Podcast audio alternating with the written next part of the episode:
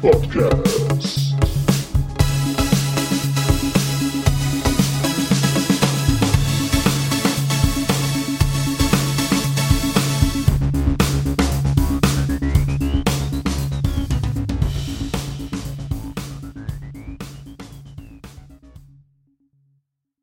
Hallo und willkommen zur neuesten Ausgabe vom Battlepod. Heute haben wir den zweiten Teil in der Geschichte des Hauses Kurita. Und wer kann sich da natürlich besser auskennen als äh, meine drei Mithosts? Einmal der Onai. Hallo Onai. Konnichiwa, minasan. Einmal der Olli. Hallo Olli. Guten Abend. Und natürlich der Hoshi. Hallo Hoshi. Konnichiwa.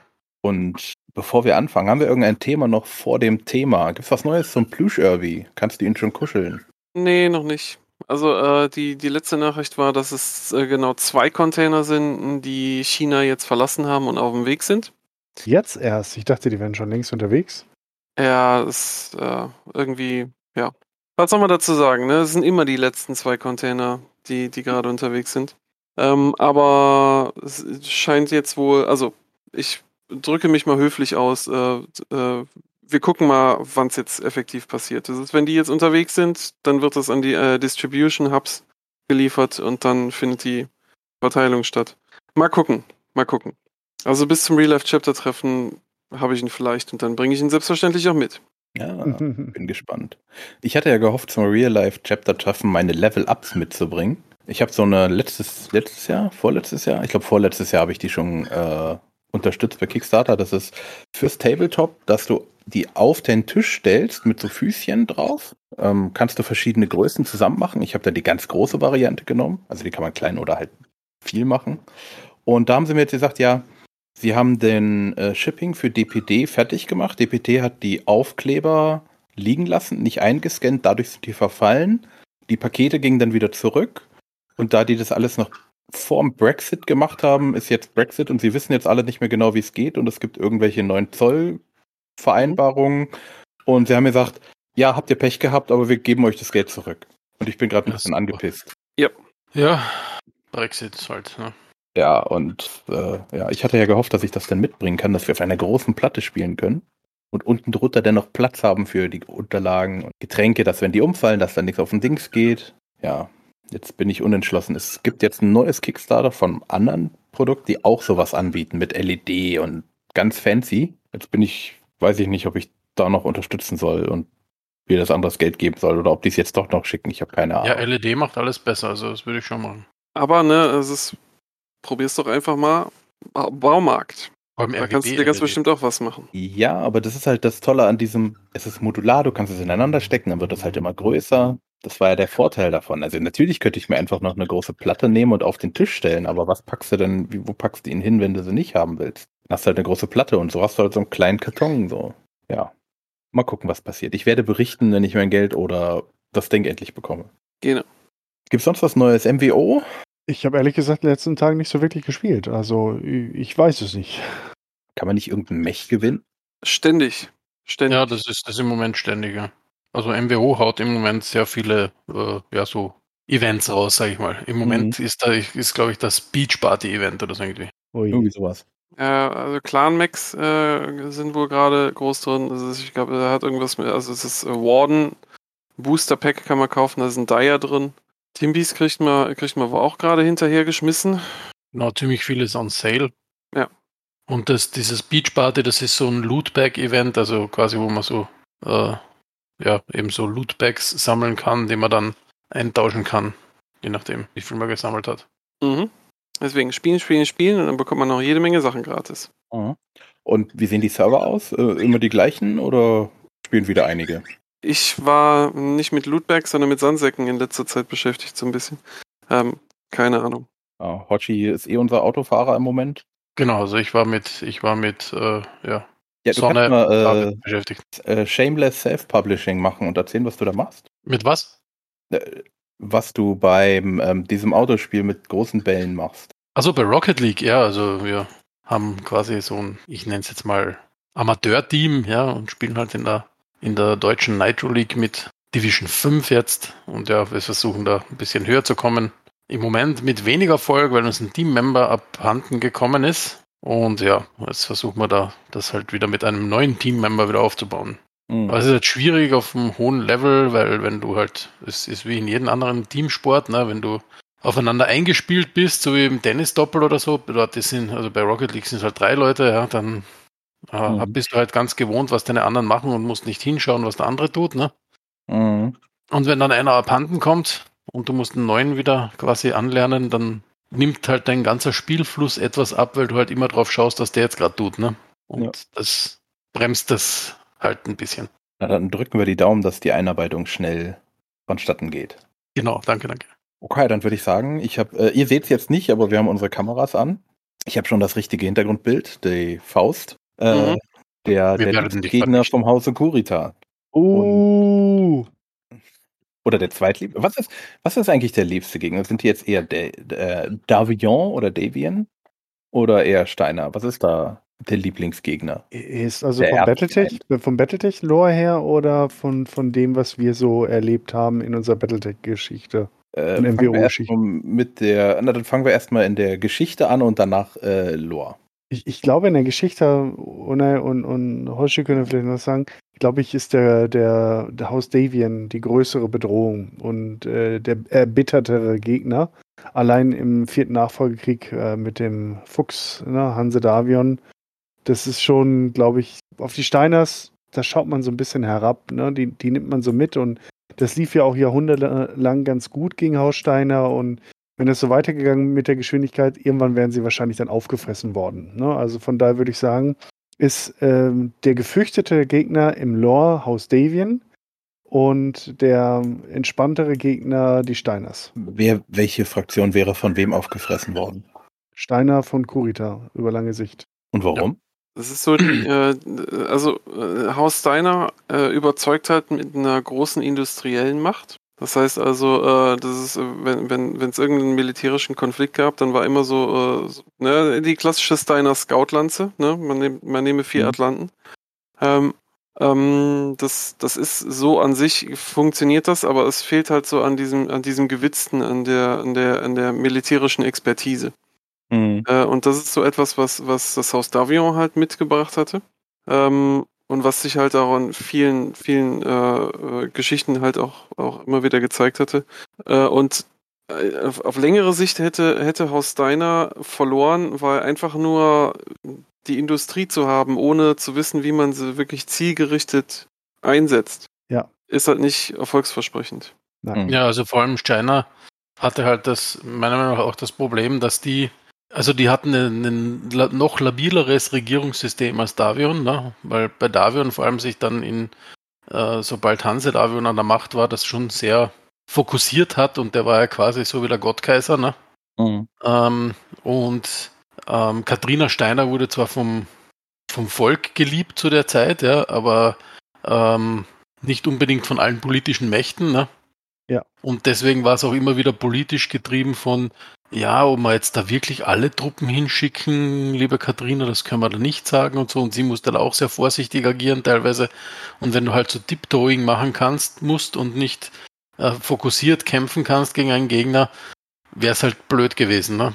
Und ich sag, die, der Zus- Zusammenschluss mit den Davions ist sicher auch ein Stück weit aus der Furcht getreten gewesen, dass äh, hier quasi die, die Kuritas relativ stark auf die eingehämmert haben. Mhm. Also ich sage jetzt nicht, dass, dass das äh, Haus Steiner äh, nicht auch seine, nicht auch seine äh, glorreichen ähm, Zeiten hatte während den ganzen Nachfolgekriegen, sonst wären sie ja schon längst äh, eine, eine kleine Provinz äh, am Rande des Draconis-Kombinats. Ja, vor allem, Ähm, sie hatten ja gewisse Einheiten, die absolut auch herausragend waren, ja. Genau, genau, Ja. genau. Und Ja, wie gesagt hatten auch sie halt das Material, Masse. ne? Genau. Das, das, das Material, das, Genau. das sie halt auch haben, ist halt Und sie hatten. Die besten Söldner, ne, also sagen wir nur Kellhounds, ne? Okay, und so ich würde sagen, da äh, kommen wir jetzt zu tief rein. Ähm, Ja, Genau. okay, Ich okay, freue mich okay. schon auf äh, den Podcast über Steiner. Aber Ähm, jetzt kommen, kommen wir mal zu, noch mal zu der, zu der spielerischen Perspektive, Genau. nach der du gefragt hast. Ne? Da ist es eigentlich äh, genau umgekehrt. Also würde ich Mhm. sagen, ähm, bei Deviants äh, waren traditionell, also nicht alle natürlich, aber häufig jene Truppen vertreten und jede Spieler vertreten, die gedacht hatten, der Name reicht aus, Davian, um Furcht und Angst zu sehen. Aber das waren keine guten Spieler. Das war mehr der, der, war der Wunschvater des Gedanken. Ne? Wie gesagt, Ausnahmen bestätigen die Regel, gar keine Frage. Ich weiß auch, mit Team Mansai gab es zur Mechforce und später Nice Dice eine verdammt gute Davian-Einheit, ne? Und auch die Second Davian Light Guards. Aber die waren halt wirklich die Ausnahmen eigentlich eher. Ähm, viele Davian-Einheiten waren wirklich so, oh, ich will die Helden spielen, wir sind Helden, wir haben den Namen und automatisch sind wir gut. Und bei Steiner waren halt zumindest in unserem Dummungskreis viele deutsche Spieler, die sehr solide gespielt haben, die gut gespielt haben, waren auch einige Söldnereinheiten, wie die Knights of St. George, aber auch in MWO kennen wir ja einige äh, Steiner-Einheiten, die wirklich es damals auch drauf hatten zu der Hochzeit. Ne? Also, wenn wir Stress gesucht haben, dann ging es an die Steiner Grenze. Wenn wir einen lustigen Abend haben wollten und uns vergnügen, dann ging es halt zu den Deviants. Mhm. Also, liebe Davion-Zuhörer, es, es tut mir schrecklich leid, aber zu, äh, gerade zu Anfang der Faction Play-Saison waren die besten Schützen die Turret-Schützen und die, Landungsschiff und, und die Landungsschiffschützen. Ja, Das, war manchmal ein bisschen, ja, Robbenkloppen. kann, kann man nicht anders sagen. Das tut mir leid. Ja. Aber wie gesagt, es, es gibt Ausnahmen. Aber es ist halt eine Schwalbe macht keinen Sommer, ne? Mhm. Oder sagen wir mal, ein, ein äh, Rifleman äh, oder was auch immer macht kein äh, Hanse Davian. Jo, und jetzt zu Haus Kurita. Ohne, Genau. wo sind wir denn stehen geblieben? Der Sternenbund. Der Sternenbund ist gegründet worden. Was bringt das für die innere Sphäre? Was bringt das für Haus Kurita? Das heißt, wir haben so im, äh, im Jahr 2751, so circa, haben wir aufgehört und beginnen dann an der Stelle auch wieder. Ja, wir haben, glaube ich, das letzte Mal schon gesagt, dass quasi die Kuritas eigentlich als letzte dem Sternenbund gejoint sind, ne? Genau, genau. Und die Zeit war reif, dass sich das alles so ein bisschen entspannt. Und das war auch, äh, ich sag mal so, ein bisschen durchatmen in der, in der ganzen Geschichte. Äh, nachdem die, äh, nachdem die, äh, die Kriege gegen die Peripherie äh, ja ziemlich blutig waren und äh, an allen Fronten ja ihren, ihren, Tri- äh, ihren, ihren Tribut gezollt haben, war das halt so eine, äh, so eine Phase, wo es, äh, wo es mal für ein paar Jahre relativ ruhig ging und dann kam es halt zu dem, äh, zu dem Punkt, wo äh, Simon Cameron äh, in diesem tragischen Unfall halt umgekommen ist. Simon Cameron äh, damals dann halt äh, erster Lord des Sternbundes und äh, es im Prinzip dann mit dem mit seinem Nachfolger und dann halt ja wieder ein bisschen angeheiztere Stimmung gab. Sein Nachfolger hat nämlich dann erstmal beschlossen, dass ähm, dass das ganze, äh, dass diese ganze Militär, ähm, das ganze Militär generell viel zu viel ist und hatte ein, äh, ein, eine Order rausgelassen, dass alle Hauslords erstmal abzurüsten haben. Kann man machen. Äh, ich zitiere aus, äh, aus äh, unserer heiligen Bibel, dem Sourcebook Haus Kurita, dass äh, Takiro Kurita es gelesen hat und in schallendes Gelächter verfallen ist. naja, ähm, also das war, das war eine ganz nette Idee, aber das, ja, das ist, man möchte ja schließlich nicht äh, sein eigenes Militär, äh, was, was sich gerade erst mühselig aufgebaut hat und Erfolge erzielt hat, möchte man dann ja nicht direkt wieder arbeitslos machen. Und ganz bestimmt erklärt man keinem Kurita-Samurai, dass das jetzt ganz toll war, was er gemacht hat, aber dass er jetzt in Rente gehen kann. So funktioniert das halt nicht. Naja, man kann schon erklären, aber aber was danach Ja, also- passiert, ist halt fraglich. Genau, genau. Ähm, ja, ähm, es lief im, im Prinzip darauf hinaus, dass, äh, dass das Ganze halt dann auch in der Peripherie dann halt wieder für Unruhen gesorgt hatte, die dann im Prinzip ja auch, wie wir, wie wir schon wissen, ich sollte aufhören, äh, im Prinzip zu sagen, ähm, darin äh, geendet haben, äh, dass halt so eine schillernde Figur äh, namens Stefan Amaris dann halt aufgetreten ist und sich dann halt äh, im Prinzip, äh, da hat man schon wieder ja. Ähm, schlussendlich äh, in, äh, im, im Windschatten der Camerons dann halt herangeschlichen hat, um da halt eine Machtposition einzunehmen. Genau. Und Richard hatte dann k- quasi seine eigenen Truppen in die Peripherie geschickt, weil die Lords mit Grund gesagt haben, du hast ja gesagt, wir sollen abrüsten, also musst jetzt deine Truppen natürlich in die Peripherie schicken. Ja. ähm, womit nur keiner gerechnet hat, also die wollten natürlich damit Richard schwächen, ja, womit keiner, glaube ich, gerechnet hätte, war eben mit dem lieben Herrn Amaris, ja, Mhm. ähm, der dann halt seinen äh, Coup gestartet hat, ne? Und im Prinzip die ganze Familie Cameron mal kurz ausgelöscht hat, ne? Ja, Das Ähm, war der Coup. Genau. Äh, Die derer, derer war natürlich von, von äh, seinen Truppen entblößt, ne, weil die haben sie ja weggeschickt. Glücklicherweise waren natürlich die Truppen der Rimworld Republic, die von Amaris geführt werden, da, die selbstverständlich da irgendwelche Revolten niederschlagen konnten. Genau. Und der hat sich dann quasi zum, zum großen Befreier deras äh, ja, hochgeschwungen und sich selbst quasi zum Kaiser gekrönt, so quasi. Aber das ist jetzt sehr viel Star League-Zeugs, also das, das haben wir eh quasi in der äh, großen Geschichte vom Battletech äh, stark behandelt. Also deswegen springen wir da jetzt ein bisschen rüber. Also wenn wir da jetzt nicht so genau sind, wir mögen uns verzeihen. Gucken wir aus der einzig richtigen Kurita-Perspektive auf diese Situation. Erstens mal natürlich die Frage, Takiro Kurita, warum hat er sowas nicht erahnt? Ähm, es ist ähnlich wie die vor kurzem stattgefundene äh, Flutwasserkatastrophe. Man hat schon mit so einigen schlimmen Sachen gerechnet, aber dieses Ausmaß war dann doch auch etwas, was, was hier nicht ja, vorhergesehen werden konnte.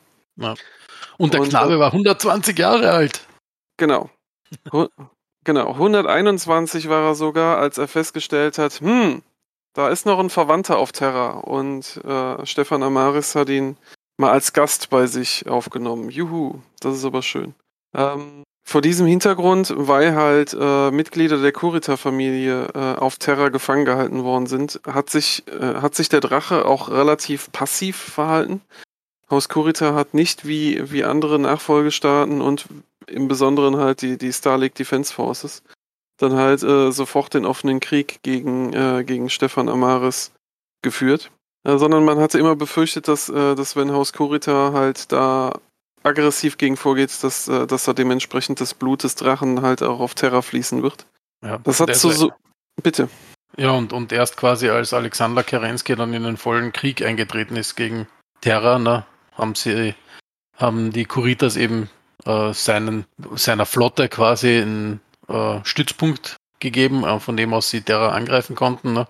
Genau. Im- Und den- Vor, Da unterstützt die dahingehend, ne? Genau, vorher, vorher sind leider so ein paar unschöne Sachen passiert. Ähm, also Star League Defense Forces war es nicht gestattet, in, in äh, Kurita Luftraum reinzu, reinzukommen. Es gab auch das, äh, äh, die, die unschöne Situation, dass das 19 Striker Regiment äh, mit offensichtlichem Verrat äh, von, von, äh, von, von Militärinformationen zugespielt von Kurita Geheimdienst an die äh, an Amaris dann halt ausgelöscht worden ist, was wiederum natürlich bei den Star League Defense Forces nicht unbedingt äh, für Jubelrufe äh, geführt hat. Und äh, man muss auch einfach sagen, General Kerensky musste sich diesen, diesen Korridor eigentlich freikämpfen, um halt da von allen Seiten äh, auf, auf Terra eindringen zu können. Das ist so ein Stigmata, was den jungen Minoru Kurita noch lange mit sich rumschleifen wird. Minoru Kurita ist ein Sohn von Takiro Kurita. Genau, der hat dann ja auch zu, also Takiro hat dann mit 121 eben zu seinen Gunsten abgedankt. Mhm, mit Herzinfarkt. Genau, nämlich. ähm, und ja, äh, ja, machen wir das League-Zeugs nicht zu lange. Also im Prinzip, Kerensky hat Terra befreit und man Mhm, kennt eh die Geschichte vom Exodus und Comstar und so weiter. Ne? genau. Und eigentlich tut sich dann erst wieder was im ersten Nachfolgekrieg, der dann äh, ja, relativ knapp hinter dem Ganzen startet. Ne?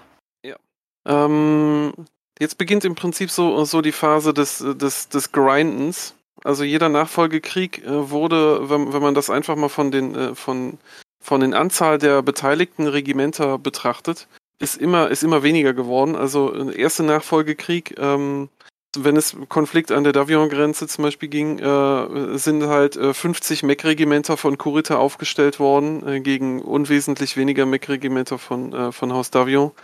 Plus noch äh, Supporting Reg Regiments, äh, wo wir dann später dann halt sehen müssen, so über die nächsten 200 Jahre waren so die Beteiligungen an den Konflikten so maximal ein Dutzend, bisschen mehr Regimenter insgesamt, also ein paar Mech-Regimenter und dann halt noch ein bisschen Panzer, Infanterie und was man sonst noch so zusammentrommeln konnte.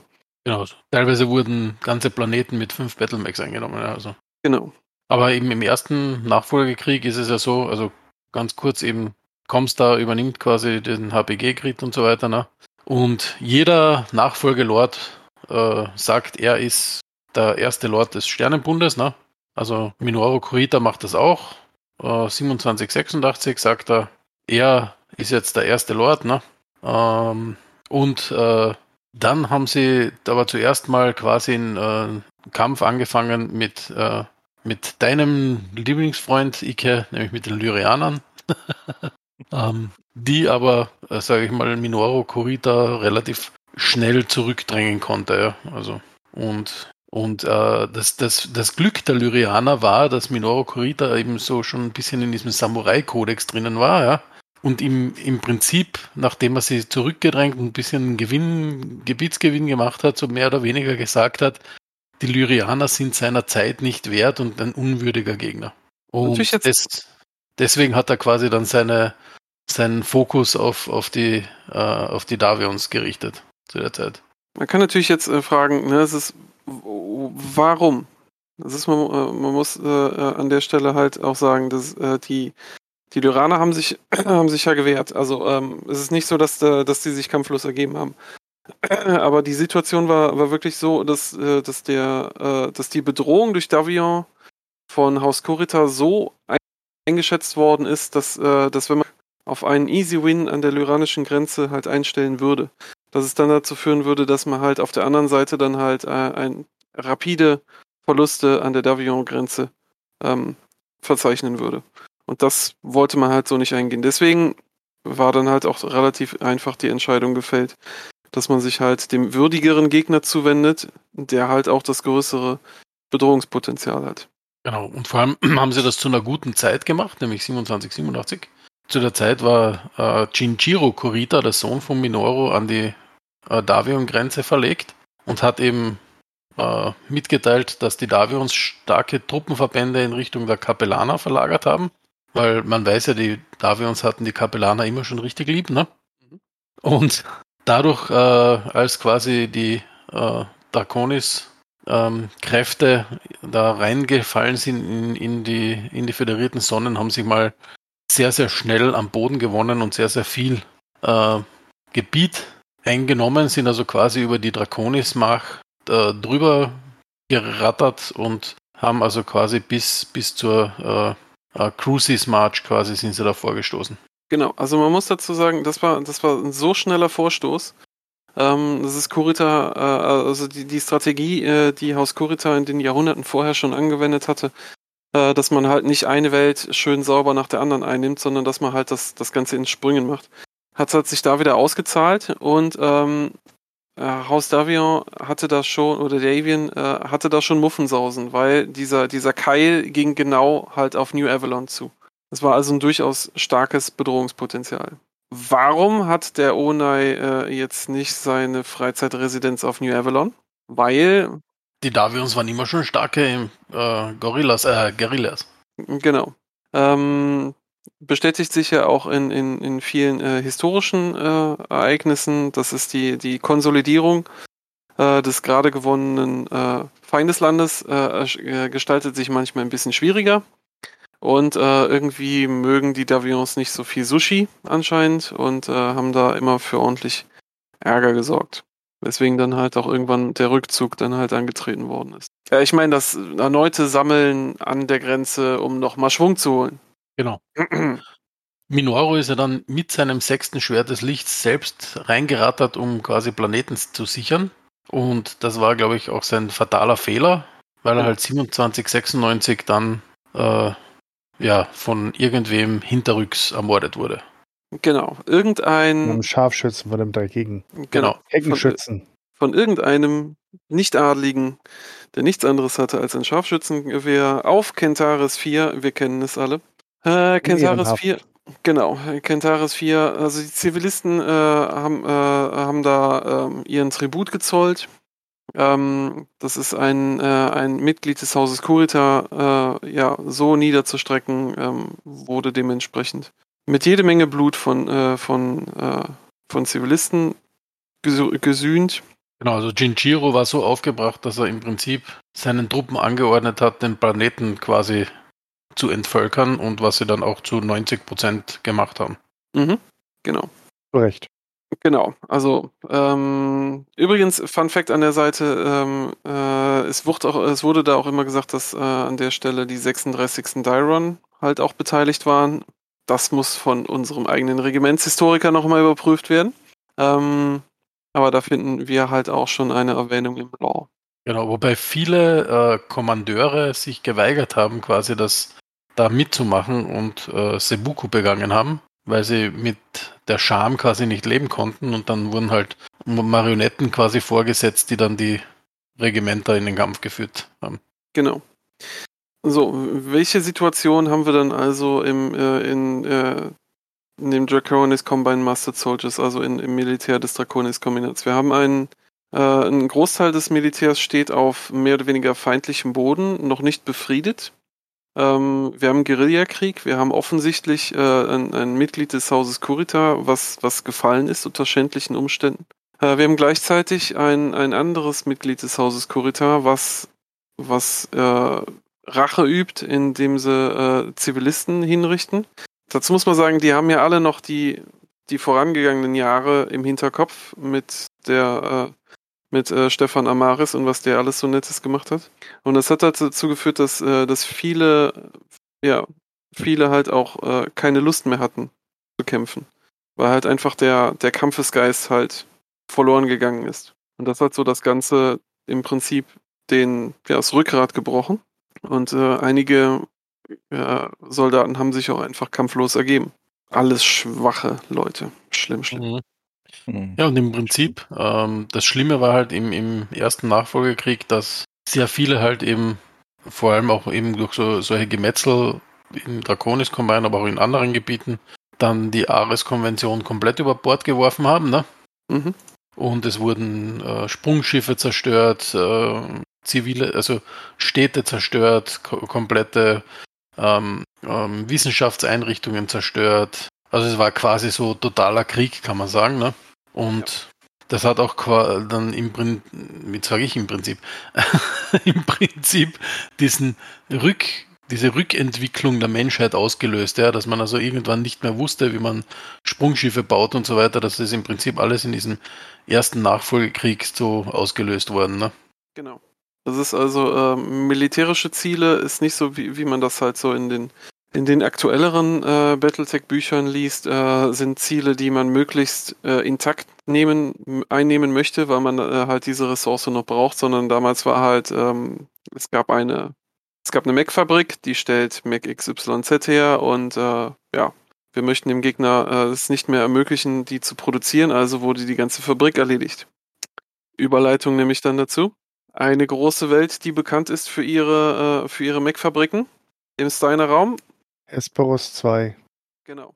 Äh, das war immer, äh, immer ein, äh, ein Juwel am Rande des Draconis-Kombinats, was unheimlich viel Militärgerät für das Haus Steiner produziert. Blöderweise auch relativ schwer zu knacken. Ähm, ich habe äh, irgendwann mal äh, gelesen, wie viel, wie viel Invasion Haus Kurita gestartet hat, um diese Welt einzunehmen.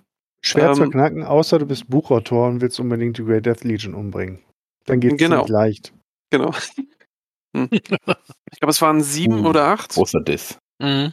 Genau. Äh, und äh, das ist äh, etwas, wo, wo man äh, in den ganzen Konflikten, bei den ganzen Nachfolgestar äh, Nachfolgekriegen ging es früher oder später immer um Hesperus äh, und es hat immer jede Menge Krach da gegeben. Und irgendwie haben, hat äh, South Kurita nie geschafft, es wirklich 100% einzunehmen.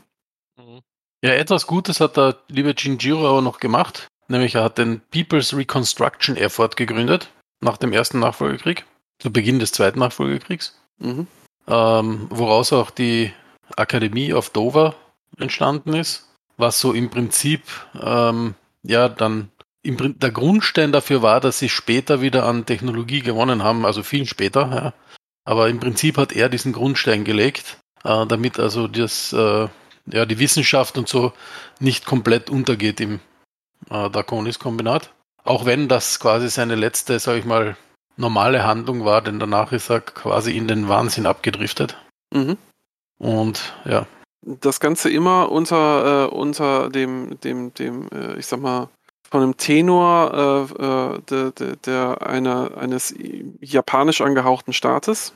Das heißt also, äh, Das ist, man hat sich zurückbesonnen, wie das, wie das damals in der Antike war und hat versucht, das dann halt mit, mit dieser, äh, auf, auf, auf Basis dieser Kultur aufzubauen.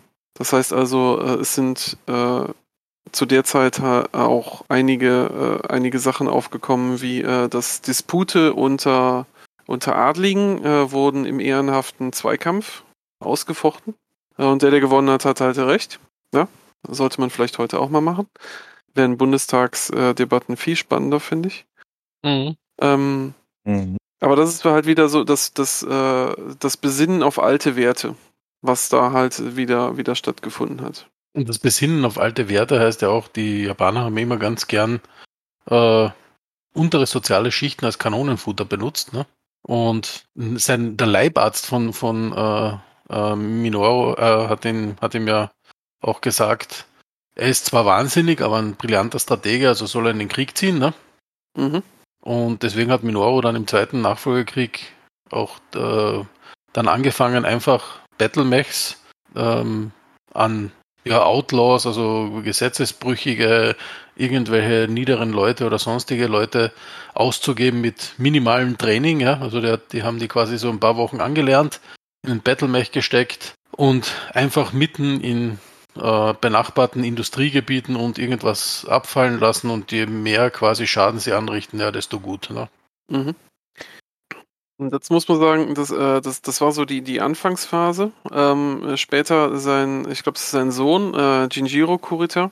Ähm, dem gefiel die, die, äh, die ganze Aufmachung des, äh, des, wie jetzt das Militär geführt worden ist, äh, so gar nicht. Er, er hat kritisiert, dass, dass viele von den Erfolgen halt einfach äh, durch, durch Inkompetenz von, äh, von, von den eigenen Soldaten ähm, herbeigeführt worden ist, was dann halt dazu geführt hat, dass er, dass er rigoros äh, Offiziere äh, hat exekutieren lassen in Immer eine gute Idee. Siehe Stalin. genau. Das ermutigt direkt jeden loyalen Soldaten, sich zu engagieren. Funktioniert auch übrigens hervorragend auf irgendwelchen Sternzerstörern, wenn irgend so ein schwarz gekleideter Mensch rumläuft. Naja. Ja. Kommt ja ursprünglich von den Römern, äh, die das gemacht haben, wenn da jemand, äh, wenn die da flohen, da habe ich neulich erst einen Bericht gesehen, dann haben die, das war dann diesen, jeder Zehnte wird platt gemacht. Mhm. Und äh, bei den Offizieren genauso. Das ist dann Nachschub von unten, ne? Kann man Genau. machen, muss man nicht. Genau, Admiral Beard. Genau, Entschuldigung angenommen. Ähm, ja, war auf jeden Fall nicht so, nicht so eine besonders, ähm, nicht so eine besonders weise, weise Herangehensweise. Aber ähm, ja, es ging dann doch irgendwie weiter. Wie gesagt, das ist die, die, die Aufbauarbeiten schritten voran. Ähm, das heißt, die, die, die Kultur lebte äh, auch, auch, wieder, auch wieder hoch. Ähm, ja, wie Hoshi schon gesagt hat, es sind, äh, es sind Akademiezentren sind gebaut worden. Äh, die Bildung wurde wieder hochgehalten. Ähm, aber im Prinzip war das dann auch schon der, der, der erste Start für den zweiten Nachfolgekrieg, ähm, der dann an welcher Grenze stattgefunden hat. Ja, im Bitte. Prinzip haben sie ähm, diverseste, sage ich mal, also der zweite Nachfolgekrieg war ja sehr viel in, in Kleinkriege zerlegt, ne? Genau. Ähm, und äh, haben dann natürlich auch die, äh, die Raselhager, glaube ich, und Best und so weiter war da, war da eine große Rolle gespielt.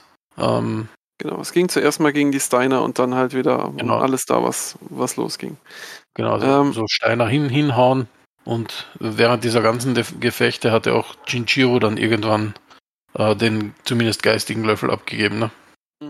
Kleine Randnotiz, aber da möchten wir uns auch nicht zu weit, äh, zu weit verlaufen. Äh, der Minnesota Tribe ist so eine im, im Battletech-Lore eine kleine, eine kleine Randnotiz, ähm, die allerdings später ähm, für, für, sagen wir es mal, so die, die Anfänge des Battletech-Lore, wo es in den Romanen halt beschrieben wird, äh, doch eine große Rolle spielen. Ähm, äh, der Minnesota Tribe ist, äh, sagt dem, äh, sagt dem Story vielleicht was? Ja. Achso, jetzt im Detail. Nee, das, Äh, ich kann auch erzählen, wenn du möchtest. Äh, also ich kriege die Details nicht mehr zustande, aber das war äh, so, so eine, ja, wie sagen, das ist eine abtrünnige Einheit. Auch äh, durchaus elitär, besonders gut. Und wir kennen ja sogar eine MWO-Unit, die sich nach dem benannt haben, die 331. Mhm. Es ist, es sind so, so mysteriös, sie kommen, sie kommen aus dem Nebel, sie sind sehr elitär, äh, sie prügeln sich durch, sie, äh, sie, sie machen irgendwie komische, komische Verhandlungen und verschwinden dann wieder. Ähm, es ist ja dann später auch beschrieben worden, dass diese Minnesota, äh, Minnesota Tribe im Prinzip eine, die erste, ja, die ersten Scout-Versuche der Klaner waren, äh, die halt geguckt haben, wie sieht's denn da jetzt aus? Ne? Das ist, äh, ist ja gerade noch die, die Selbstzerstörung mitten am Laufen? Oder sind sie schon fertig und wir können mal gucken, äh, was wir da aufbauen können?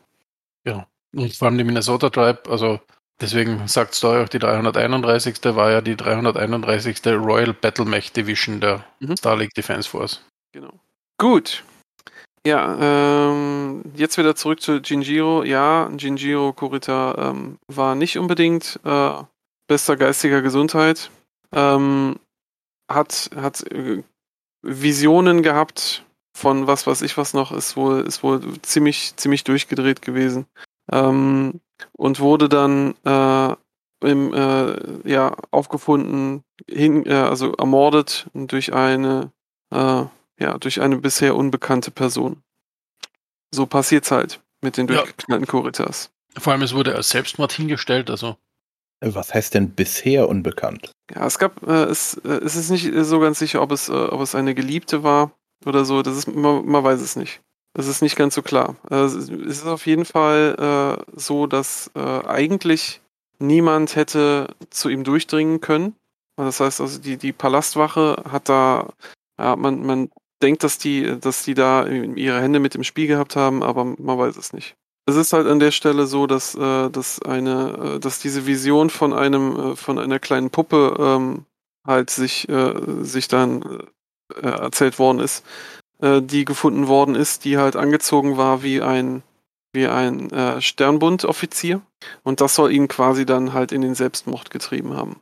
Quasi so als Stigmata die ganzen Sternbund-Soldaten, die halt im, äh, im Anfang des ersten Nachfolgekrieges und dann halt auch weiter vorne, dann halt äh, während der Zeit der Amaris-Revolte dann halt Das umgekommen Thema- sind.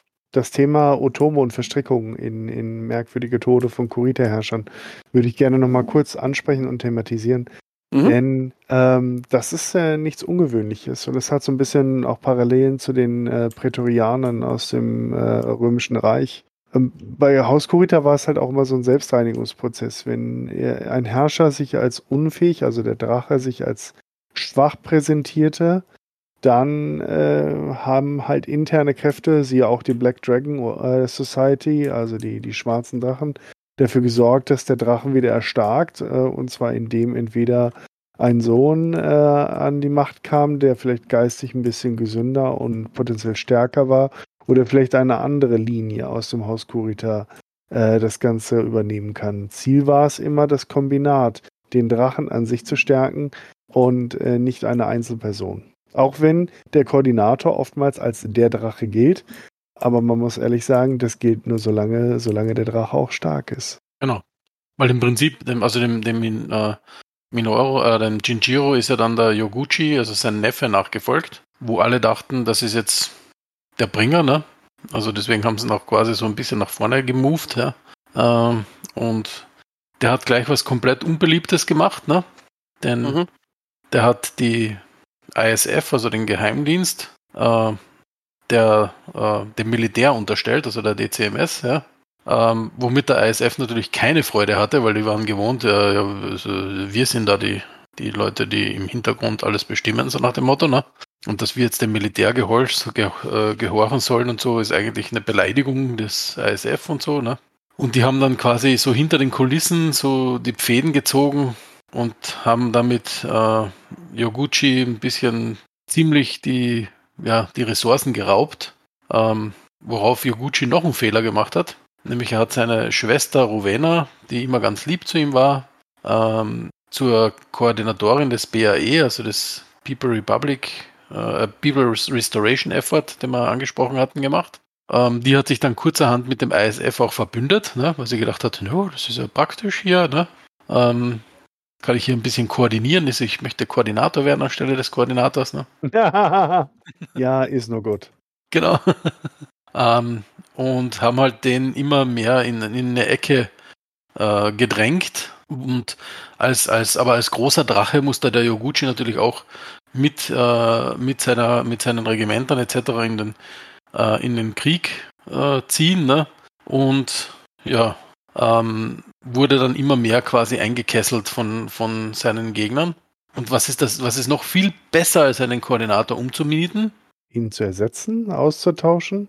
Nee, ihn am Leben zu lassen und so zu tun, als wäre er noch der Koordinator, aber eigentlich quasi das, das, das, das, das, die Feder in der Hand zu haben. Ne? Mhm. Das kommt ja dem Austauschen sehr nahe. Genau, so ist es ja. Und äh, damit hatte, hat im Prinzip die Rowena so mehr oder weniger die Kontrolle über das Kombinat, ich nenne es jetzt mal virtuell übernommen. Das ist und hat, hat sich quasi noch als große Retterin dargestellt, was ja auch den Yoguchi aus einer Falle quasi der Davions, einer vermeintlichen Falle, in die sie, in die sie ihn selbst hineinmanövriert hat, wieder rausgeholt hat. Ne? Mhm. Äh, Was kommt danach, ist natürlich die große Frage. Also das äh, Haus Kurita hat, äh, hat sich an der Stelle äh, halt wieder mal ein bisschen, ein ganz klein bisschen blamiert, aber man hat versucht halt äh, so gut wie möglich zu kaschieren. Ähm, aber äh, der, der Ruf, der hatte ein bisschen Schaden genommen. Ergo musste dieser, dieser Fleck ausradiert werden. Also es zieht sich auch schon so richtig durch. Irgendwas hat Schaden genommen und dann ist immer dann, also die Antwort ist doch eigentlich immer nur, es muss etwas ausradiert werden, oder? Genau. Und, und deswegen haben sie dann nach großen Hin und Her und dann hat man sich doch ein bisschen eine Blamage den Yoguchi doch umgenietet. Ne? Genau. Eine Und Konkubine, die Lyrianer. genau. Das ist die äh, Snowfire-Affäre. Genau. Also die vermeintlichen Lyria- Lyrianer, man weiß nicht, ob sie es wirklich waren, haben eine Konkubine quasi geschickt, die dann den Yoguchi um die Ecke gebracht hat. Und man konnte natürlich jetzt als sein Nachfolger, nämlich sein Bruder Miyogi, äh, sagen, ihr lyrianischen Schweine, ihr habt meinen Bruder getötet, hurra die Gams. Genau. Und dann kommt es. Wir gehen mal ganz kurz in, in den Detailmodus rein. Was ist die lyranische Welt, die auf jeden Fall in den Besitz des Drachen gehört? Hesperus Ah, 2. die wir vorhin hatten. Ja, ja, wollte ich gerade sagen. Noch eine andere fällt mir jetzt gerade nicht ein. Genau. Genau. Da gibt es noch, da gibt's noch so eine Hauptwelt, aber da, da passiert eigentlich nichts. Ach, Ähm, Gott, ja, Skiunfälle und sterbende äh, Archone, ne? Man weiß es nicht. genau. Ähm, Hesperus 2. Ähm, wir haben, äh, wir sind quasi so in, in, in der Auflösung der Hochtechnologie. Das heißt, äh, das ist die, die Kuritas schmeißen alles rein und wollen diese Welt wirklich haben. Diese Fabrikwelt, äh, äh, die Verteidiger dieser Fabrikwelt sind eigentlich so gut wie aufgelöst.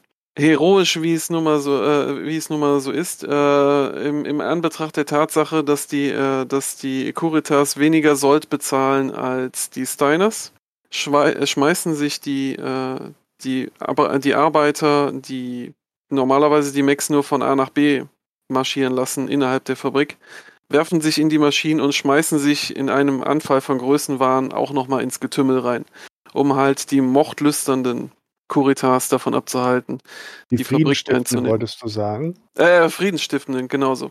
So, und dann kommt, äh, kommt äh, das Haus äh, Steiner noch auf die perfide Idee, ein Museumsstück wieder in, äh, in den Kampf zu schmeißen.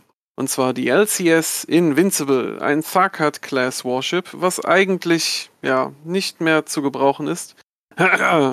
Spoiler Alert, da hat wahrscheinlich der, jemand, der diesen Teil geschrieben hat, zu viel Battlestar Galactica geguckt. Auf jeden Ja. Fall, das war Also die die haben letzte den quasi Hoffnung. in den Weltraum geschoben nochmal. Genau, nochmal noch mal schnell auf drei Rädern und ne, bisschen Schwung, das klappt schon. Ein Riesenpott ins Hesperus-System rein, wie sich das nun mal gehört für heroische Schiffe, die von Zylonen, äh, ich meine Kuritas angegriffen werden. Auf der einen Seite werden, werden die Bodeneinheiten von, von, äh, von Kurita beschossen. Auf der anderen Seite beschießt man die letzten vier drakonischen Kriegsschiffe und besiegt sie dann zum Schluss auch noch. Das heißt also, die HMS, äh, die LCS Invincible won the day. Hesperus 2 gehört immer noch Haus Steiner. Und was passiert mit großen äh, Kriegsschiffen im Battletech-Lore, die man nicht mehr braucht? Sie werden zur oder zerstört? Genau, sie verschwinden in, äh, in einem Fehlsprung und tauchen dann irgendwann später beim Dschihad wieder auf. Oh ja, sehr praktisch. Genau. Äh, wie viele Jahrhunderte ist der Dschihad später? Äh, knapp äh, 150. 150, so in der Gegend. Okay, also die haben sich selber mal versprungen. hergestellt. Genau. Oder Hatte ich übrigens schon mal, schon mal erzählt, das war eine dieses Zeitreise dabei. Genau, das war dieses komische Kriegsschiff, was mit Blake-Kisten-Besatzung dann in Tarkat-System wieder aufkreuzt und irgendwie nichts macht. Und sich denkt, wow, hier sind wirklich Lyraner und verschwinden. Die Besatzung, das Schiff nicht. Ja, also die hatten einen unmöglichen Unmöglichkeitsdrive quasi eingeschaltet. Aber naja, ne, das war die heldenhafte, weiß weiß ich was, dritte, vierte Verteidigung von Hesperus. Genau. Und Miyogi brauchte dann natürlich einen Sieg irgendwie, weil das, Mhm. das hat jetzt natürlich nicht so gut ausgeschaut und hat dann natürlich sich gesagt, okay, dann schmeißen wir uns gegen die Davions. Genau. Und dort ist ihm etwas gelungen, was, was äh, äh, vor ihm nicht viele geschafft haben. Nämlich er hat tatsächlich Robinson eingenommen. Nicht Robinson Crusoe, sondern die Hauptwelt der Draconis Mark. Ähm, und hat mehr oder weniger auch die, ja, eigentlich relativ berühmten Robinson Rangers mehr oder weniger ausgelöscht, die die Welt immer sehr gut verteidigt haben. Die hatten ja vorher, vor diesem Einfall mehrere Regimenter sogar auf der Welt, ne? Und deswegen war die, also die war eigentlich sehr, sehr stark befestigt, diese Welt, ne? Mhm. Und Mioro hat die mehr oder weniger in so, äh, Miyogi in äh, so eine Art, ich nenne es jetzt mal Blitzkrieg quasi verwickelt und komplett aufgerieben, weil die Robinson Rangers auch ein bisschen den Fehler gemacht hatten, so klassisch, ja, wir sind eh die überlegenen Starken, wir begegnen dem Gegner am offenen Feld, ne? Ähm, ja, und da waren halt die Kuritas in ihrem Element, sage ich mal, ne? Weil auf das waren sie natürlich voll hintrainiert. Genau dieser, wir gehen uns auf dem Feld gegenüber aufeinander zu und holzen es aus, ne? Das war so richtig, hat den Kurita Ja. quasi in die, Hande, in die Hände gespielt. Robinson ist dann auch noch, äh, ich sag mal so, verhältnismäßig lange äh, im, im Draconis-Kombinat verblieben. Ähm, weswegen da dann auch dementsprechend äh, die, die, die Erziehung und die Umerziehung der Bevölkerung stattgefunden hat. Ähm, große Schmach dann halt später für fürs Haus Davion, äh, die halt das im Prinzip nicht so richtig akzeptieren wollen, dass, äh, dass es da halt auch schon mal wirklich eine, eine Länge anwährende Okkupation durch Haus Kurita gab. Weil es ist nun mal halt eine, wie heißt das bei denen, eine Markwelt, wie auch immer, also so, ein- so eine, so eine, so, ja, so eine Distriktwelt für Haus Davion. Distrikthauptstadt quasi, ne? also Distrikthauptwelt.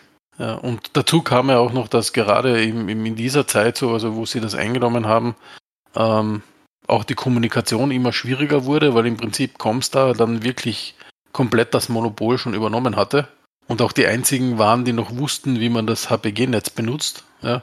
Also alle Nachfolgestaaten hatten das verlernt und hatten keine Ahnung, wie das funktioniert. Ne? Und damit wurde alles quasi an, auch an Militär, äh, und so weiter über, über Comstar geroutet und damit war es natürlich ja, sehr leicht auch für Comstar da für ein bisschen einen Status quo wieder zu sorgen. Ne?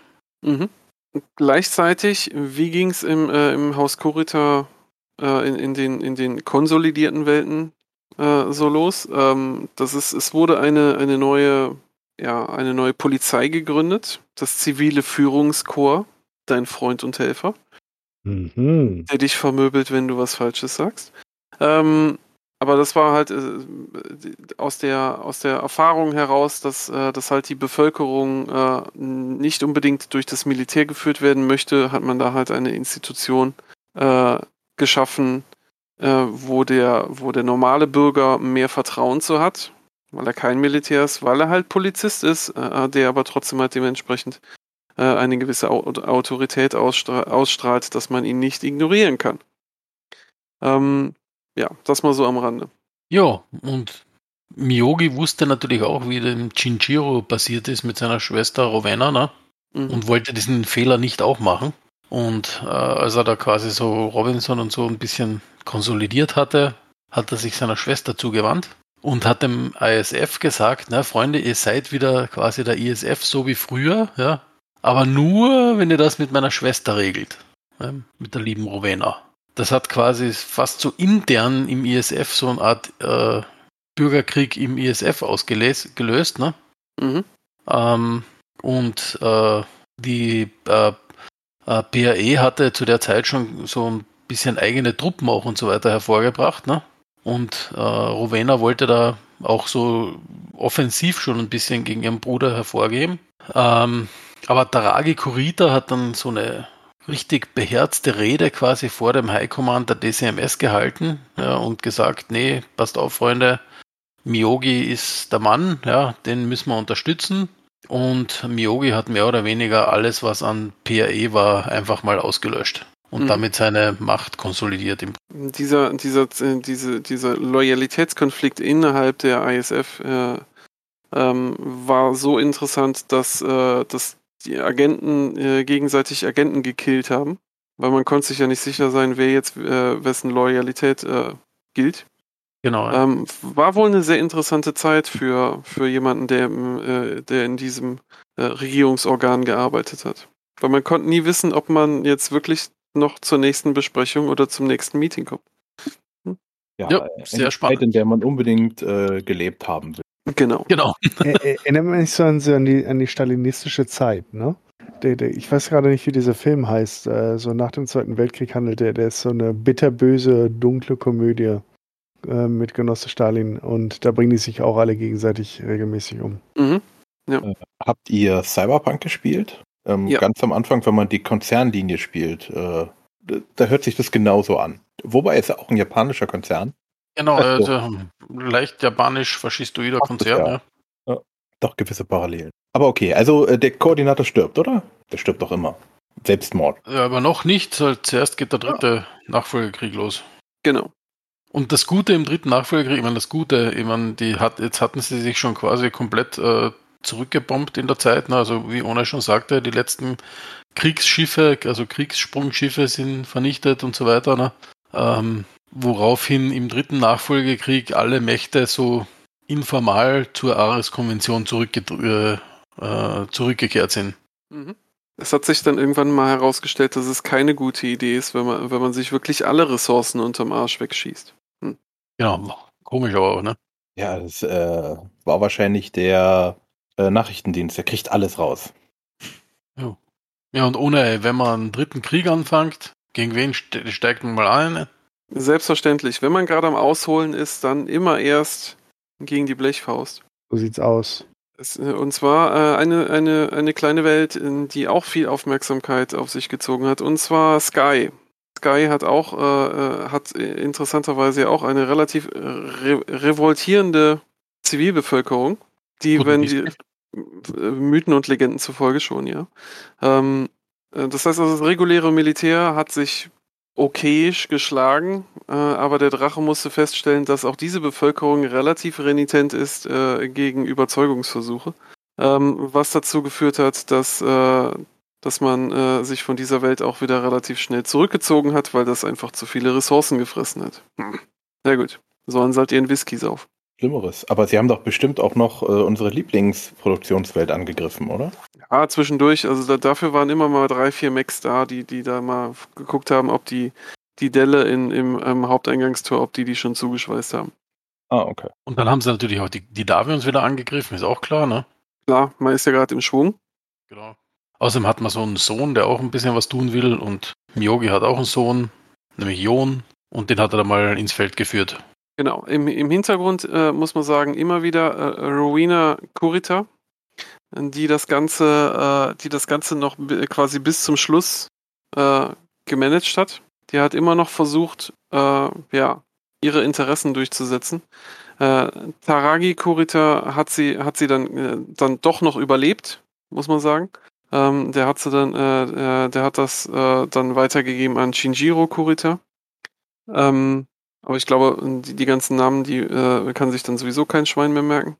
Aber es ist, so, so man merkt, es, man hat, man hat mit, mit Ru- Rowena Kurita hat man den, den letzten, ich sag mal so, im Schatten agierenden, ja, Kurita verloren, der, der über mehrere Generationen hinweg ähm, ihren Einfluss halt versucht hat, manchmal gut, manchmal schlecht durchzusetzen. Ich Genau. glaube, äh, mit den Namen ist es relativ einfach. Man muss sich nur Kurita merken und das reicht ja dann. Genau.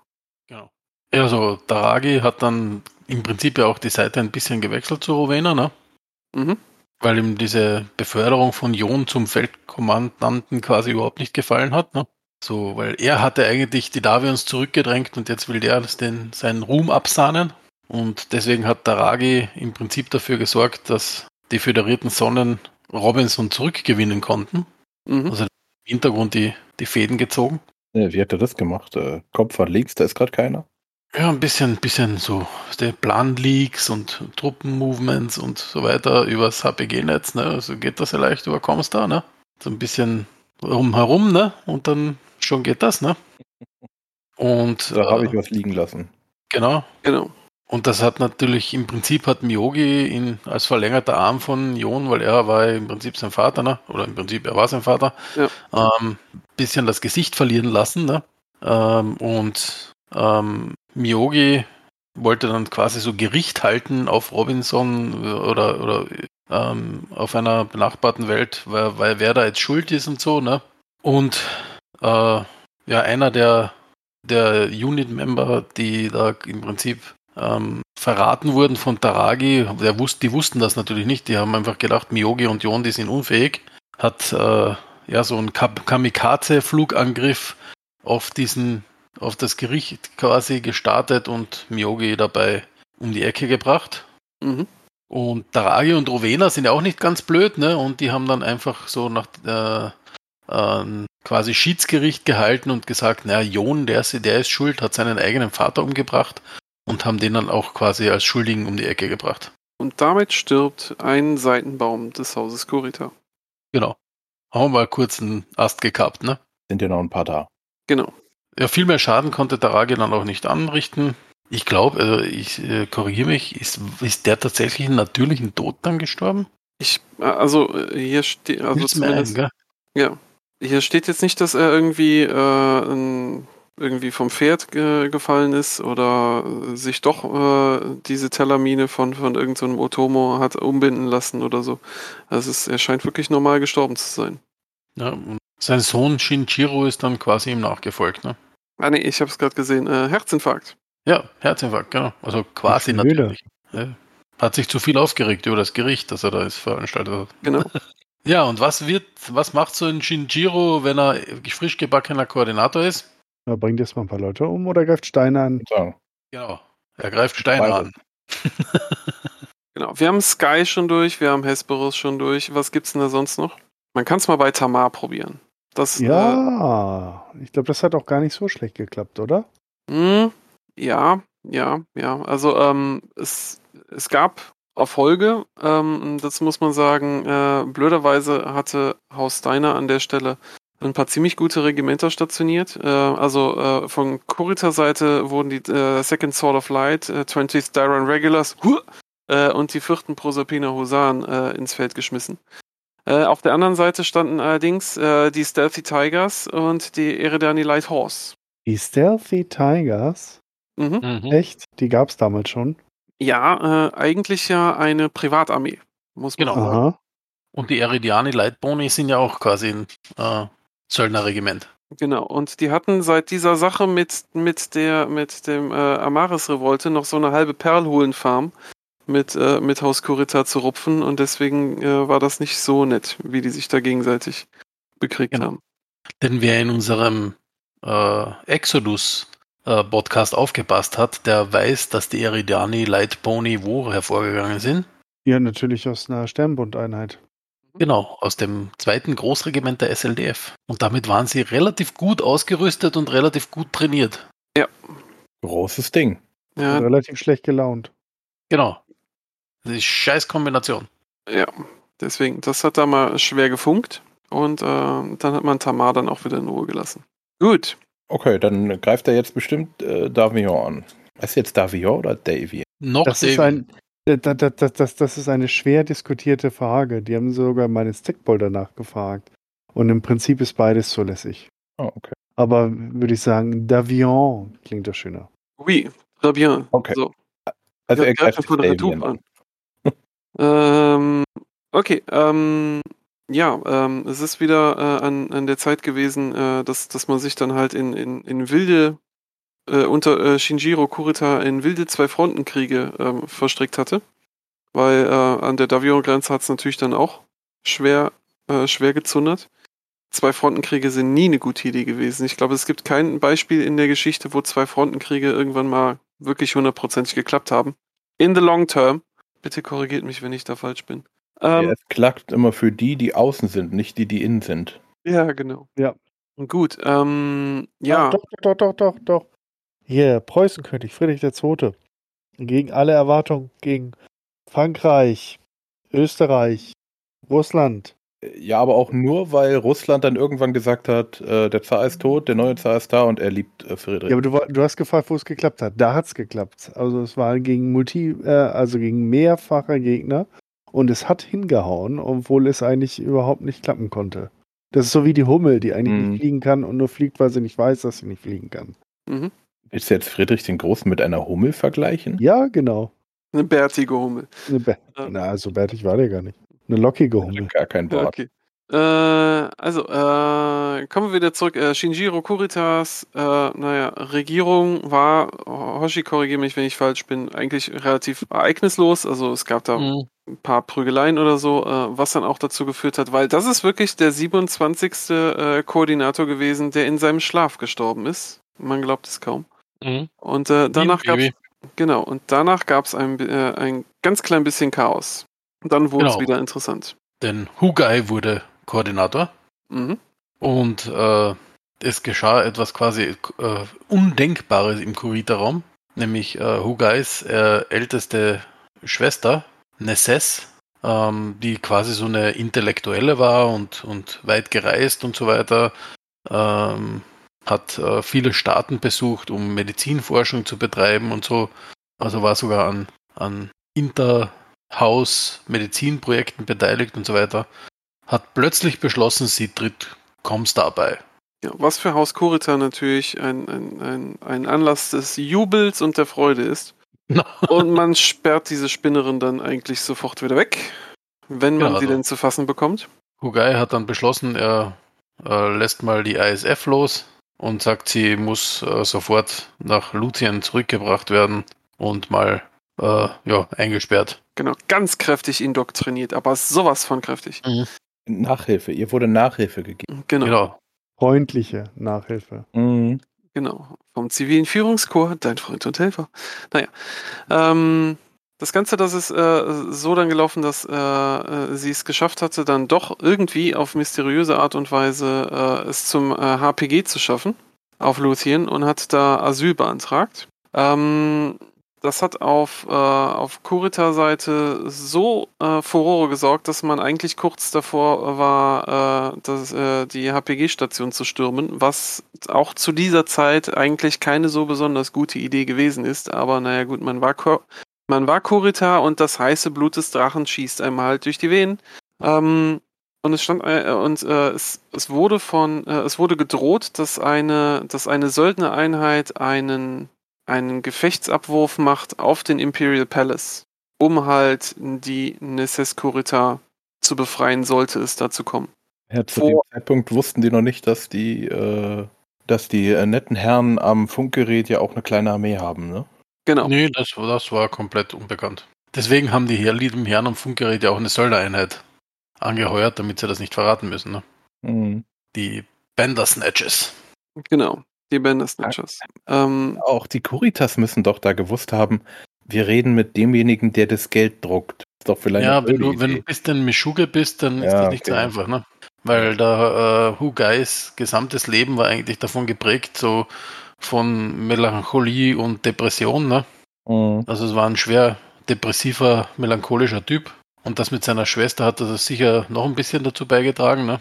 Ähm, der hat auch komplett sinnlose Sachen immer mit dem Militär in der Zwischenzeit abgezogen, sodass das Militär irgendwann überhaupt nicht mehr in der Lage war, überhaupt Krieg zu führen. Ja, also der hat, also sein, seine Regentschaft war so quasi, ja, hat, hat das ISF, die DCMS und ganz den ganzen Kurita-Raum so mehr oder weniger äh, ein bisschen verkrüppelt, sage ich mal.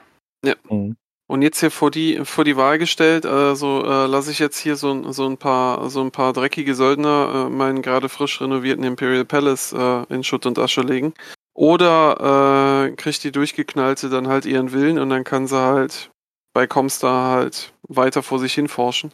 Ist dann halt in der Weisheit des Drachen Huagai Kurita, hat er dann gesagt, selbstverständlich, ist eine super Idee. Ihr dürft sie haben. Vielen Dank. Auf Wiedersehen. Ähm, ja, aber das hat natürlich auch wieder an seinem Image gekratzt. Genau. Und dann ist er irgendwann auch gestorben. Also die Kuritas sterben hier wie die Fliegen, merkt er.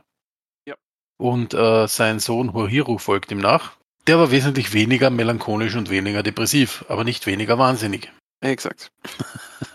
Und der hat sich halt quasi so ein bisschen zum Tyrannen hochgeschaukelt und hat auch versucht, äh, immer wieder gewisse Coups noch gegen Industrie und andere äh, Fürstentümer und so weiter durchzuführen. Die haben allerdings dann quasi so mit Shutdowns und allen möglichen Guerillataktiken immer wieder geschafft, sich da rauszuziehen. Er hat dann auch versucht, quasi das, äh, äh, ich sag mal, das, das Japanische noch mehr durchzusetzen. Nämlich er hat auch gesagt, äh, Japanisch ist die einzige Sprache im Draconis-Kombinat, die legal gesprochen werden darf. Also jeder, der dabei erwischt wurde, eine andere Sprache zu sprechen, wird sofort hingerichtet. Sehr sympathisch. Genau, also so voll nette Sachen. Ne? Und auf jeden Fall war er irgendwann so tyrannisch, selbst für Kurita-Standards, ähm, dass ein äh, Mitglied der Otomo, also der Hausgarden, also eigentlich seine Leibwache, ihn ums, ums, um die Ecke gebracht hat. Der Wie wurde gesagt, gesprengt, richtig? Nee. Der, der, der Drache bereinigt sich irgendwann selbst. Genau. Aber der Weg war frei. Der Weg war frei für, Takashi Kurita. genau, Onai's Favorite, der einzig wahre Koordinator. Hinfort mit euch, wenn ihr mir nicht, äh, wenn ihr mir nicht äh, beipflichtet. Ähm, ja, ähm, Takashi Kurita ähm, hat miterlebt, dass, äh, dass quasi die äh, unter Hohiro Kuritas puristischer wir, Men Mentalität, dass, dass nur das, äh, dass die Besinnung auf das rein auf die rein japanische Kultur quasi so, das, äh, das ist das, was das Haus Kurita effektiv für sich gewinnen kann. Und natürlich auch vor den Hintergrund gestellt, äh, dass es äh, wieder mal äh, jemand aus dem näheren Kreis äh, äh, ein, eines Koordinators war, der zum Schluss zu dessen Ableben geführt hat. Äh, hat äh, äh, Takashi Kurita von vornherein äh, alles, sagen wir mal, mit einem gewissen Misstrauen betrachtet. Was natürlich dann auch dazu geführt hat, dass er als allererstes sich die, seine, seine, seine Palace Guard, also die Otomo, dann nochmal genauer angeguckt hat.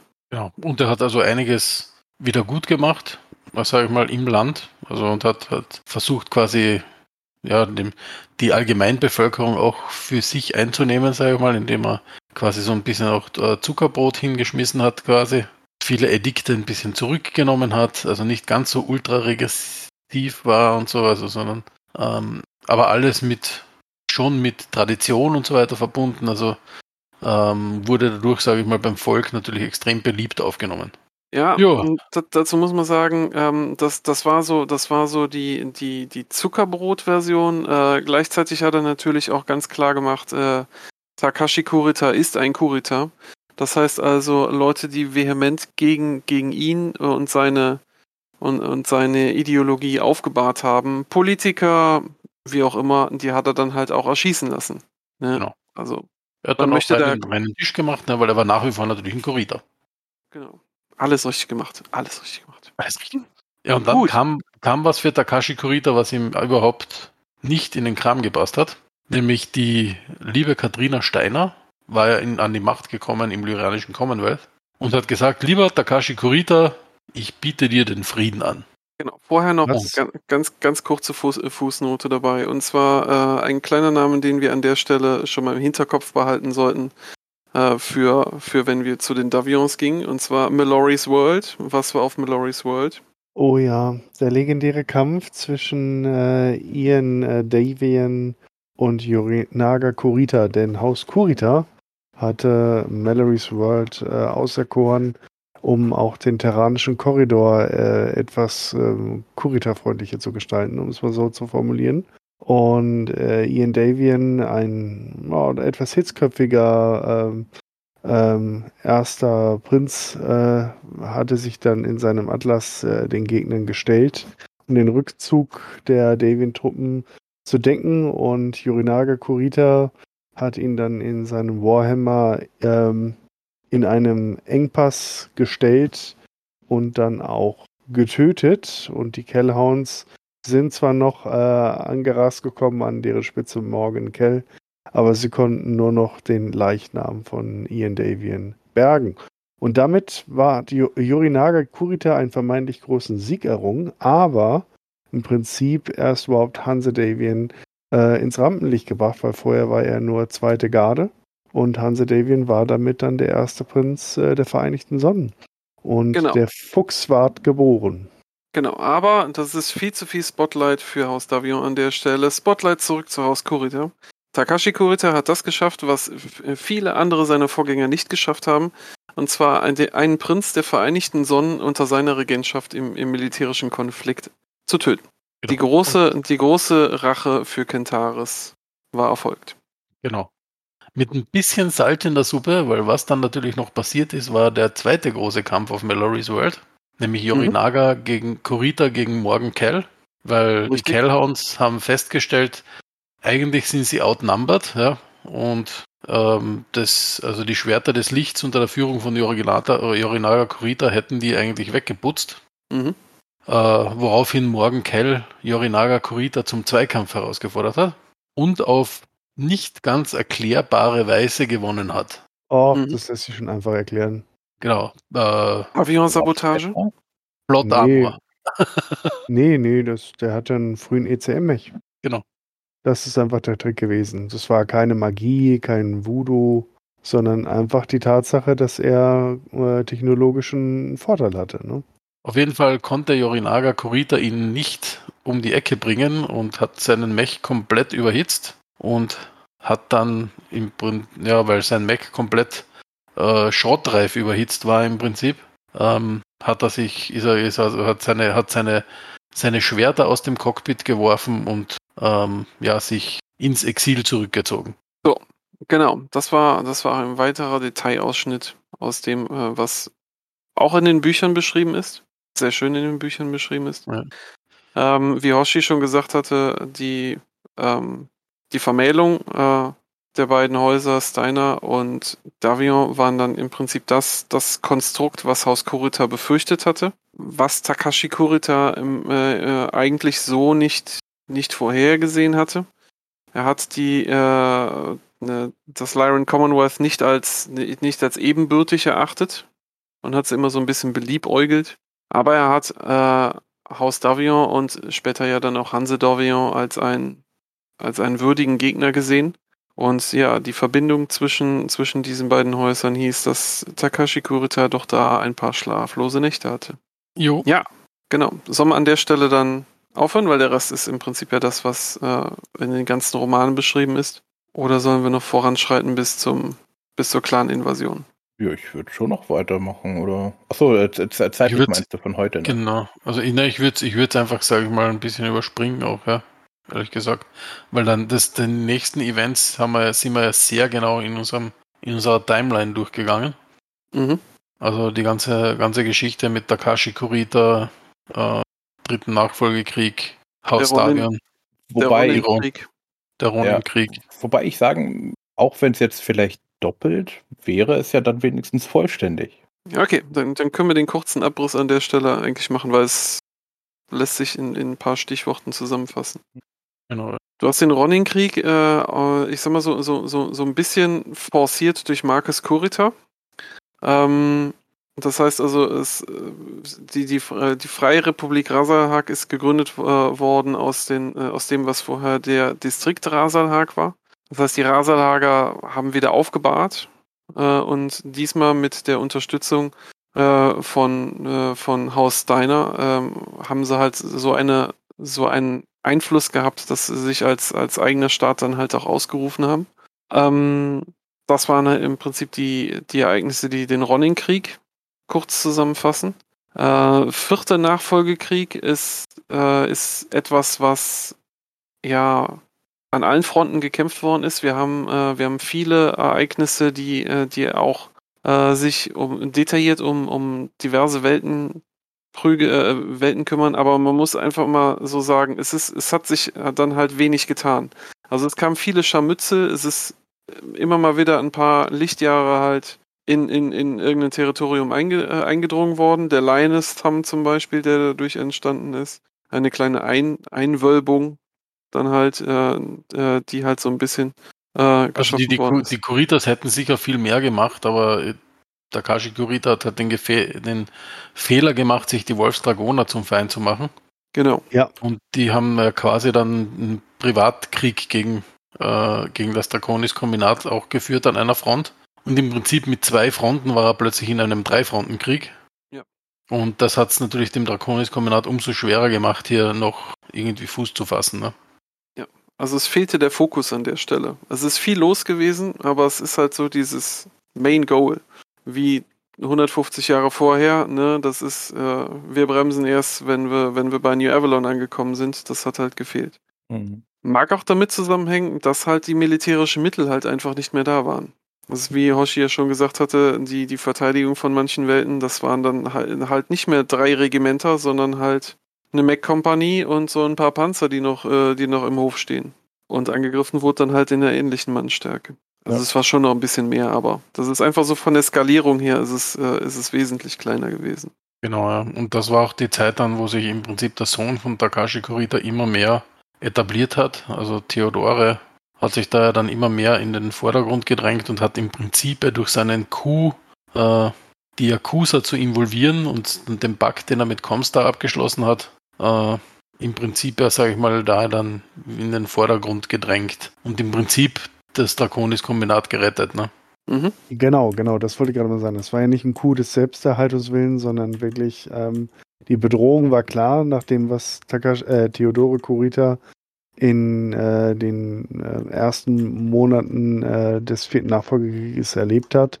Und er wusste, dass äh, wenn äh, Haus Davian und Steiner als äh, vereinigtes äh, Commonwealth zurückkommen, sie diesmal nichts ausha- aufhalten wird, weil die Truppen, die vorher im Liao-Raum gekämpft hatten, dann eben an die Kurita-Grenze verlegt würden. Und äh, damit war klar, die, das Kombinat braucht massiv mehr Truppen Mhm. um woher holen. Und da ist er halt auf die List verfallen, die Yakuza einzuspannen und er ist halt nochmal einen sehr speziellen Deal eingegangen mit äh, den Telekommunikationsheinis. Äh, fangen wir Mhm. doch mal an mit den ähm, Yakuza.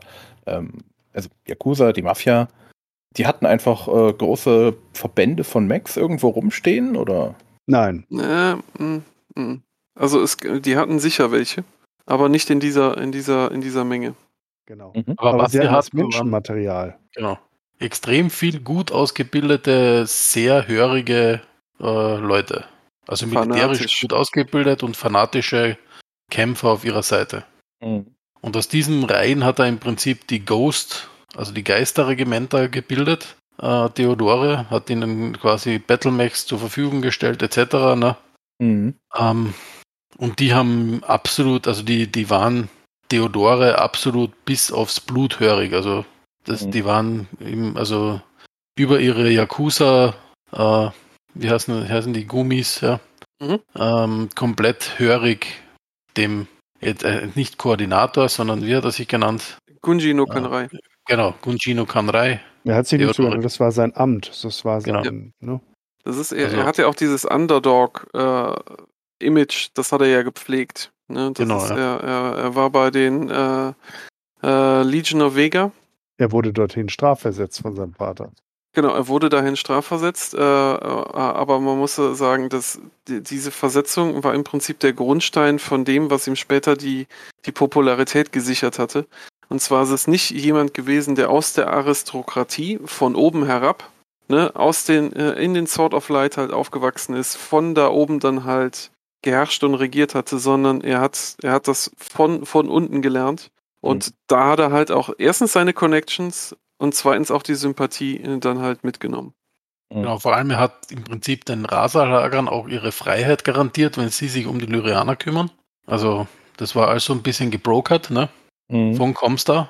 Also Comstar hatte da ganz tief seine, seine Finger drinnen. Comstar hat auch Mechs geliefert, Ja, Weil die wollten- massiv.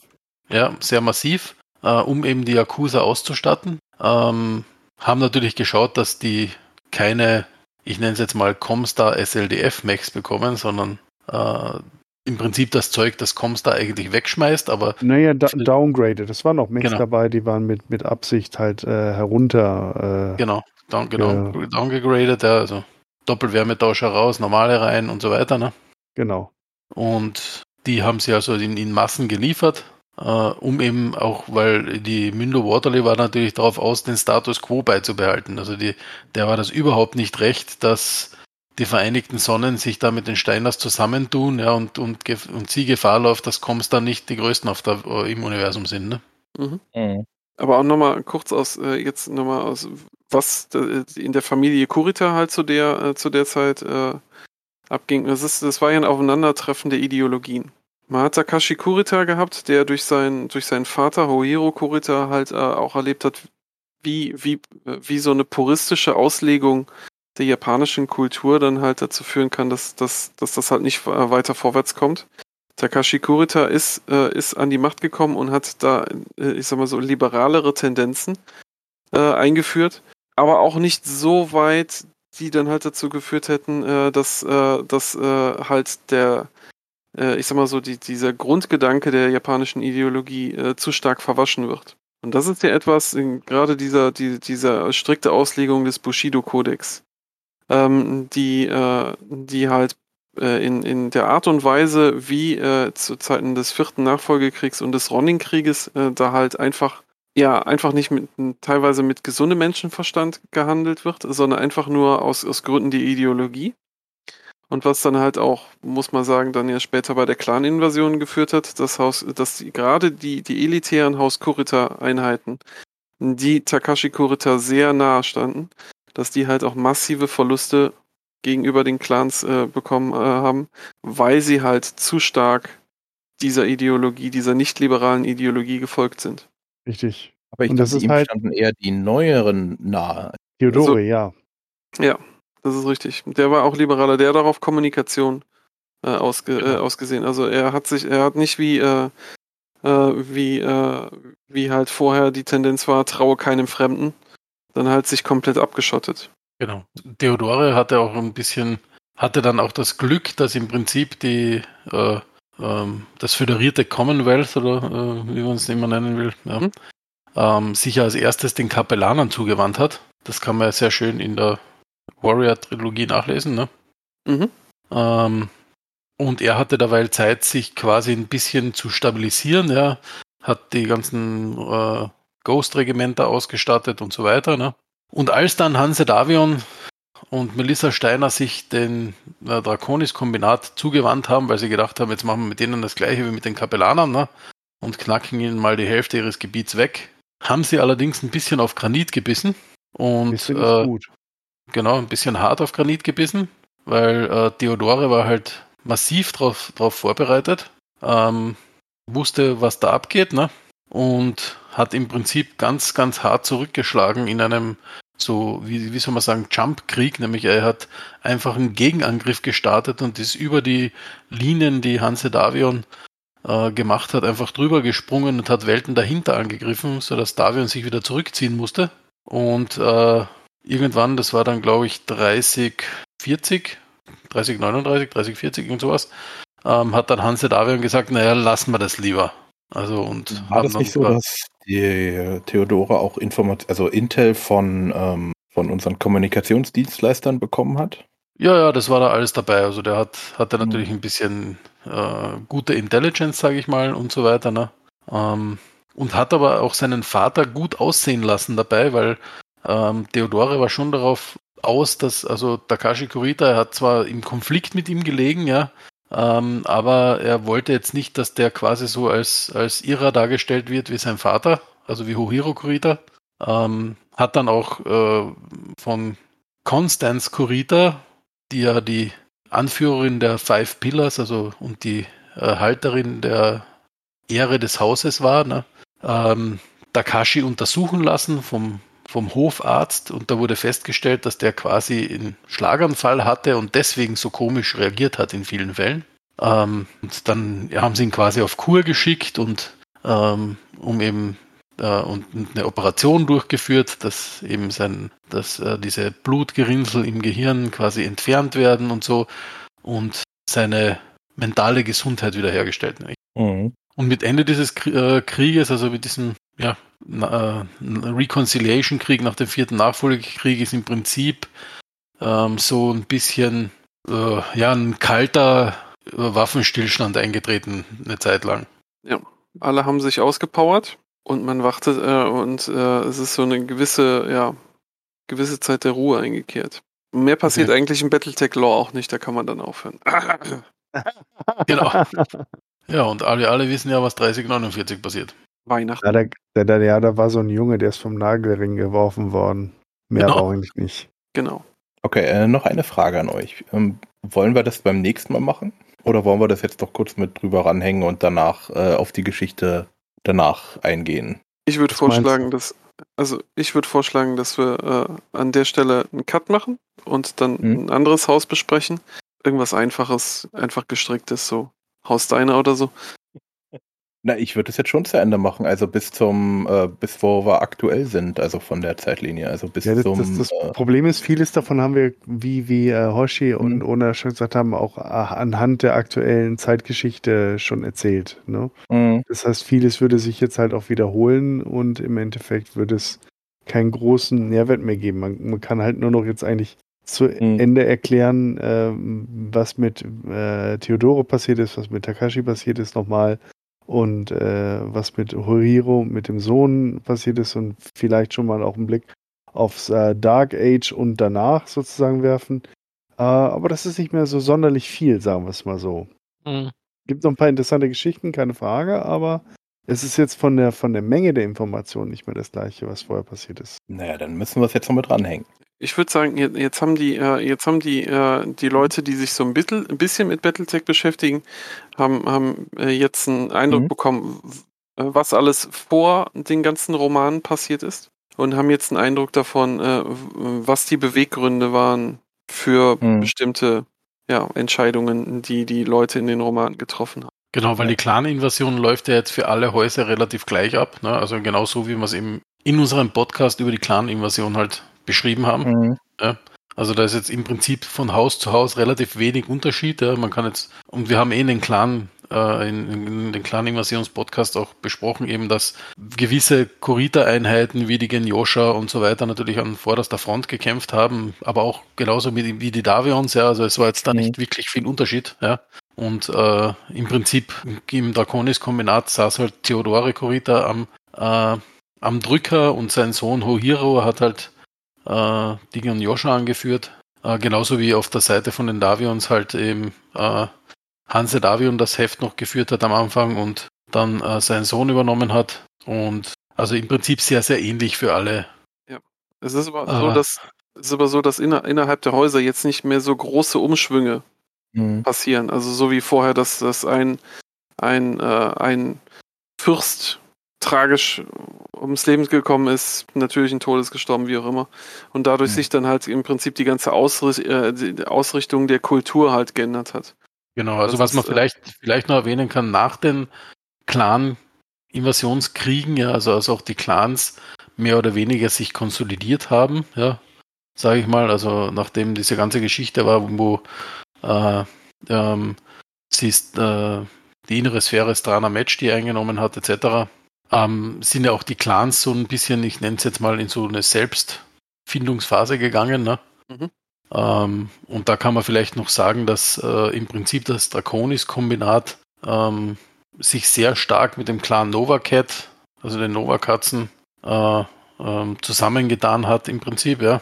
Mhm. Denen sogar, ich nenne es jetzt mal Zuflucht gewährt hat, ne? Ja. Ähm, ja, und dass das halt ein bisschen auch so äh, ja, Einfluss genommen hat auf die ganze innere Sphäre, wie das dann weiter abgelaufen ist, eben mit der Neugründung der Sternenliga und so weiter, also Genau, was da und dann das- alles passiert ist. Und dass auch ein Mitglied Hauses, äh, vom Haus Kurita den Eidmeister oder wie er wieder heißt, Genau, äh, da bei, äh, bei Clan Novacat äh, gestellt hat. so ist es, ja. Mhm. Okay. Dann hört euch den Nachfolgepod äh, den äh, Nachfolgepodcast, den äh, Clan-Invasions-Podcast an. Äh, Genau, also das würde ich, genau. Also, danach. wie gesagt, äh, das ist relativ straight für alle Häuser relativ gleich, ja.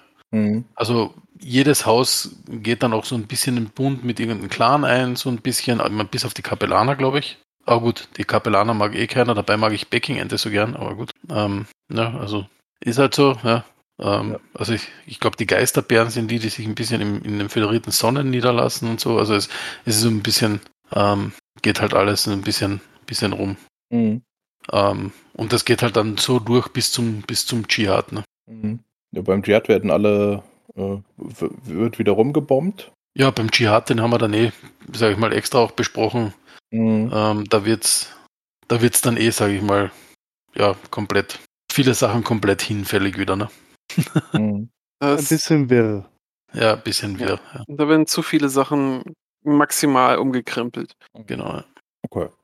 Dann würde ich sagen, wir äh, lassen euch äh, für heute äh, mit dem Hause Kurita in Ruhe. Falls ihr jetzt sagt, nein, ihr wollt das alles nochmal genau hören, ähm, meldet uns, äh, meldet euch bei uns. Dann äh, schauen wir mal, ob wir da nochmal irgendwie was extra mal extra Folge machen wollen. So ein Kurzüberblick nochmal äh, in, de in den Zeiten, die noch kommen. Und ansonsten habt ihr noch irgendwas vergessen? Möchtet ihr noch irgendwas loswerden? Unai hat euch alle lieb, Auch schön. bis Okay, auf die dann. Leute auf der folgenden Liste. Ne, vergiss. äh, die, die Liste kommt dann äh, in die Shownotes. Genau. Nein, was, was ich grundsätzlich nochmal zu, zu Haus Kurita sagen möchte, ist, Haus Kurita wurde ja in den Anfangstagen von Battletech als der große Buhmann aufgebaut. Es war quasi, was die Nazis in Hollywood waren, äh, das waren, äh, war Haus Kurita in der frühen Zeit äh, hier. Und ich finde es halt spannend, wie sich das geändert hat über, über die Zeit. Äh, vor allem mit der Einführung von Theodore, dass man da eine, eine bessere Balance gefunden hat und das nicht ganz, äh, das Ganze nicht so eindimensional geschaffen. Und dasselbe Mhm. ist auch bei den Liaos dann ein bisschen später passiert mit Sun Tzu, dass man das da auch ein bisschen relativiert hat. Und das hat der, die Vielfältigkeit des Universums auf jeden Fall bereichert. Ja, ja gut, Ah. aber auch nur für Liao-Verhältnisse. Ja, aber ich sag mal, vorher waren sie einfach nur wahnsinnige Mörder, ne? Und dann waren sie wahnsinnige Mörder mit einem durchaus äh, validen Plan, ne? Das ist schon Mhm. ein Unterschied, ne? Wahnsinnige Mörder mit einem Blumenstrauß. Genau. Und einem verdammt guten Plan. Mhm. Okay, gut. Dann, ich danke euch äh, für die Zeit, die Expertise. Äh, euch da draußen. Wir danken euch für eure Aufmerksamkeit. Frage, Wünsche, Anregungen könnt ihr euch, äh, könnt ihr uns gerne weiterhin zukommen lassen. Wir freuen uns auch für jede Mail, die kommt oder äh, Kommentar. Wir lesen die alle fleißig, auch wenn wir nicht immer gleich antworten. Wir haben auch noch ein paar, äh, wir haben auch einen Vorschlag bekommen mit einem Gast, mit dem wir uns mal zu, äh, in Verbindung setzen sollen. Mal gucken, ob er Zeit und Lust hat. Und dann wünsche ich euch noch einen schönen Tag, schönen Morgen, schönen Abend und bis zum nächsten Mal. Ciao. Ciao. Euer Suminasai. Inspection successful. Well, everybody, this podcast has been terminated. But rest assured, the Battletech podcast will be back. Shutting down.